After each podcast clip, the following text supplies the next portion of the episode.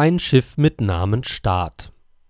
Als kürzlich der afghanische Staat sozusagen über Nacht und ohne näheren Feindkontakt zusammenbrach, las ich in einer Zeitung die hübsche Überschrift Der Staat ging so schnell unter wie die Titanic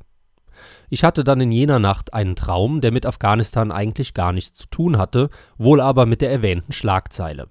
Ich stand auf einem Berg, schaute hinunter auf die Landschaft meiner Heimat, es schien die Sonne und die Leute dort unten gingen zufrieden ihrem Tageswerk nach.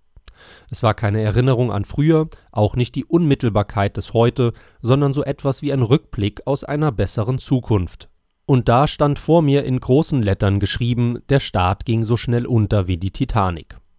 Ja, sagte ich in meinem Traum, es war bemerkenswert schnell gegangen. Eben noch hatte sich so gut wie niemand vorstellen können, dass die Menschheit außerhalb dieser schwimmenden Großfestung mit dem stolzen Namen Staat überhaupt leben könnte, dass man sich ohne den gültigen, aber auch strengen Kapitän, ohne seine wichtigen Offiziere und beflissenen Matrosen auch nur halbwegs geborgen fühlen könnte.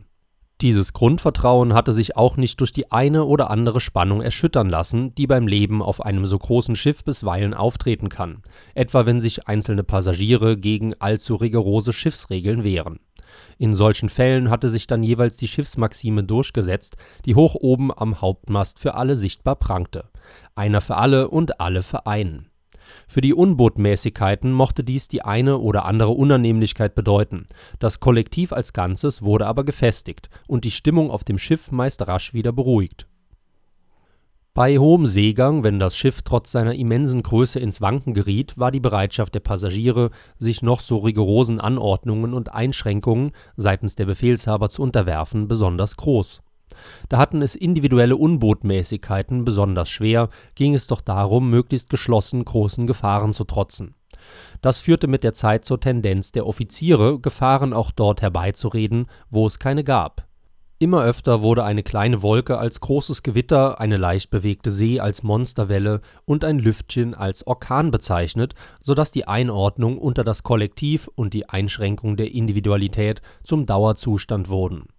Schließlich mussten alle Passagiere permanent Schwimmwesten und Taucherbrillen mit Schnorchel tragen, da sie ja jederzeit ins Meer geschleudert werden könnten.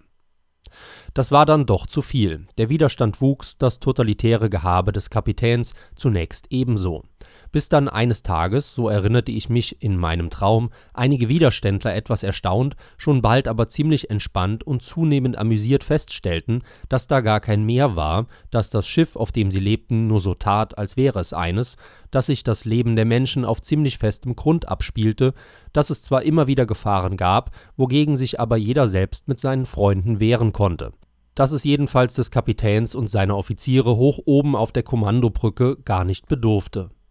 und plötzlich war dieses Schiff mit dem Namen Staat so schnell verschwunden wie damals die Titanic bei ihrem Untergang.